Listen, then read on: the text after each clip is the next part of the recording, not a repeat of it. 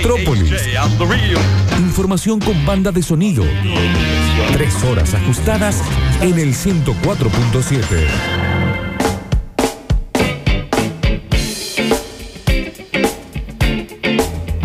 Ahí vamos, amigos, es 5 de la tarde, 21 minutos en la República Argentina. ¿Cómo está la temperatura por allá en Argüello? Lauti, contame un poquito. Por acá, por acá, por acá, está bastante nublado. Hay- había un viento en frío recién hace un rato y pareciera como que se viene la agüita. No sé si hoy, pero pronto. Sí, ¿Cómo se siente el patio de la radio por ahí, Lauti? Digo, este, Octavio. Eh, yo estoy en la radio. La, Ah, es la- cierto la que temperatura está a 22 grados. Si hay porcentaje de para precipitaciones en algunos lugares de Córdoba, está lloviendo. En el sector de la radio todavía no. Pero bueno, se esperan las lluvias para toda la semana. Se esperan desde el miércoles hasta el sábado. Hay eh, anuncio de lluvias en la ciudad y de algún. No tanto descenso de temperatura. Vamos a tener temperaturas alrededor de los entre los 26 y los 28 grados, pero con algunas lluvias esporádicas. Sí, señor. Así está pronosticado. Es una semana que se va poniendo más húmeda. Estamos justo en el momento, ¿no? Un cambio mediado de otoño, yendo para el invierno, virando un poco. El jardín lleno de bichitos también. Las hojas que se van comiendo, ¿no? Por ahí aparecen hojas con agujeros, no sé. Sí. No sé si usted le pasa en el patio, se observan esas cosas. Y es como un círculo vicioso, ¿no? Sí, sí, totalmente. Está bueno que sucedan todas estas cosas. Gracias, gracias por los pajaritos. ¿eh? Pensé que eran los pajaritos de la casa de Lautaro. Son los- No, esos son artificiales. No, como artificiales tienen una calidad bárbara estos pájaros. Escuchá cómo- Vos decís, Turco, que tenemos momento verde. ¿Trajiste algo para que charlemos? Sí, por favor, tengo una historia, por eso decía un momento cíclico de la vida, porque eh, cuando hablamos, viste, de agroquímicos y venenos, también hablamos de que van desapareciendo bichos, que estamos matando un montón de colonias de bichos, pero también tiene todo un gran fundamento.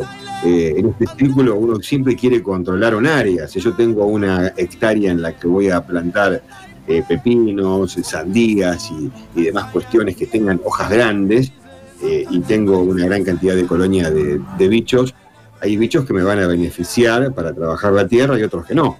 Entonces, lo relacionemos un poquito esto al patio de casa, eh, cuando empezamos a colocar un montón de plantas, eh, que no medimos las consecuencias ¿no? de, de saber que puede haber una planta que atrae a un cierto insecto y me va a atacar a otro. Hoy quiero hablar exclusivamente de una historia que la podemos ver eh, habitualmente con las hojas grandes de nuestras plantas y empiezan a tener como agujeros. Y uno dice, ¿por qué me están com- qué me está comiendo?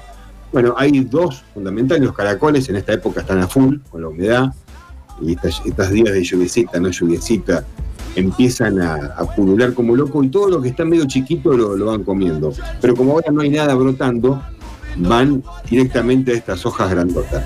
Pero otra cuestión que es linda es la mariposa dentro de nuestro jardincito, nuestro patio. Algo que también criticamos y siempre decimos, no, mucho viste que no se ven más mariposas en la ruta. Bueno, todos estos polinizadores, por eso nos quejamos, porque son importantísimos. La mariposa, por ejemplo, detrás de la abeja es, las, es el segundo polinizador más importante y uno de los más vistosos. Y no trae problema para nosotros la mariposa, porque la vemos una cosa linda, hay de diferentes colores. Si hay una criatura o una persona alérgica, como estábamos hablando antes, no hay peligro de correr con una mariposa, pero sí con una avispa, con una abeja, que son eh, los polinizadores por excelencia. Pero todos los polinizadores, obviamente, todos los insectos que andan rondando las florcitas eh, son importantes. Pero la mariposa, cuando va volando, hay diferentes maneras, diferentes variedades de mariposas, cuando va volando ya va dejando huevos tirados por cualquier lado. Entonces uno ve en el patio que hay mariposas, está todo muy lindo, pero en algún momento vamos a tener que atender ese problema, porque también la vimos a la mariposa posadita en alguna plantita, en alguna hojita, entonces van dejando su huevito, ese huevito se hace larva, esa larva ya se hace oruga, y esa oruga, antes de ser mariposa, nos comió un montón las hojas de nuestras plantas. Eh, el proceso es de más o menos tres semanas para el proceso entero, ¿no? En la gran mayoría de todas estas maripositas que podemos ver. ¿Y por qué lo cuento? Para que vayamos a, a controlar, ¿no? Cuando vemos muchas hojas comidas, a veces pensamos que puede haber hormigas, que la están comiendo, resulta que son un tipo de hormiga que no comen las plantas. Eh, también pensamos que puede estar enferma la planta, puede llegar a enfermarse si se comen mucho las hojas, ¿no? Pero en este caso estamos hablando de la presencia de orugas, orugas y caracoles. Eh, podemos controlarla solamente con la vista a esto, estar atento. La oruga, digamos, una vez que ya está dando vuelta, ya se hizo, no podemos andar tirando venenos constantemente, más si tenemos un, en el patio compartido plantas ornamentales, con planta para siembra, digamos, algo que queremos consumir, alguna ají, una cebollita, un ajito, eh, el perejil, cosas comunes que uno suele tener en casa para consumirlas, no es bueno andar tirando veneno, quiero decir. Y a quienes también les gustan las flores, en esta época hay muchísimas flores, eh, también, eh, bueno, porque tenemos flores de toda época, ¿no? también atacan a las flores y bueno, pueden ocasionar este problema, ¿no? De que nos arruinen nuestra quintita, nuestro canterito vistoso, ya sea, decíamos, para lo ornamental o para consumirlo. eso, ¿saben? Hay que pescarlos a dónde están, hay que mirar atrás de las hojas, hay que mirar entre las diferentes ramas, y bueno, en un momento lo vamos a encontrar. ¿En su casa como para darse cuenta de esto? ¿Cómo turco? La plantita justo ahí se corta un toque.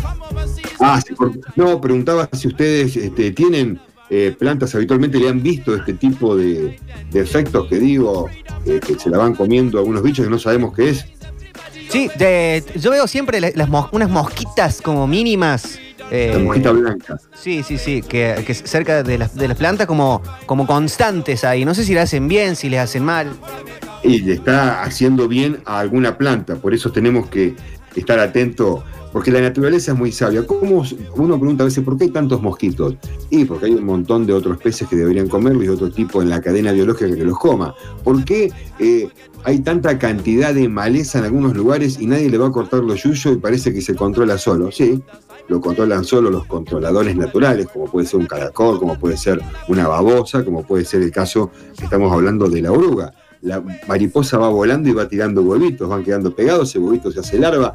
Entonces hay un control natural. Ahora, si vos querés prevalecer alguna planta y vas a tener que ejercer control sobre esa planta y que otras te ayuden a repeler o a absorber a esta, a esta mosquita blanca en el caso del ejemplo que me diste. Si tengo una planta de tomate, y el, tomate es muy común que tenga esta mosquita blanca. sí, sí, sí. La mosquita, la de mosquita tengo ya en la, la, tomatera. Ah, te quería preguntar sobre eso, Turco. Veo como que estuviera cumpliendo un ciclo la, planta de tomates. Que fue. la sembramos en octubre más o menos. Nos dio tomate todo el verano y un poquito más. Son seis meses. Seis meses, un periodo de seis meses. Ahora podrías plantar otro, aunque viene mucho el frío ahora. Depende del lugar que tengas, lo puedes hacer. Sí. Pero tienes que. No, tu patio vos quizás lo puedes hacer. Onda urbana, podés tener unos tomatitos durante el invierno. Sí, ¿no? Muy al descampado, obviamente. Pero tengo que, sacar esa planta. Eh, tenés que sacarla. son plantas de temporada. Son plantas de temporada, tenés que hacer planta nueva. Turco, de acá te consultan. ¿Cómo puedo eliminar las hormigas? Están en las plantas, en las paredes y en todos lados. ¿Será como una cuestión no veneno, no, no tóxico para las hormigas? ¿Algo más natural? Sí, hay un preparado que se hace con limones. ¿Vieron los limones cuando uno lo encuentra de haberlo olvidado en un lugar con toda una mufa gris? Sí.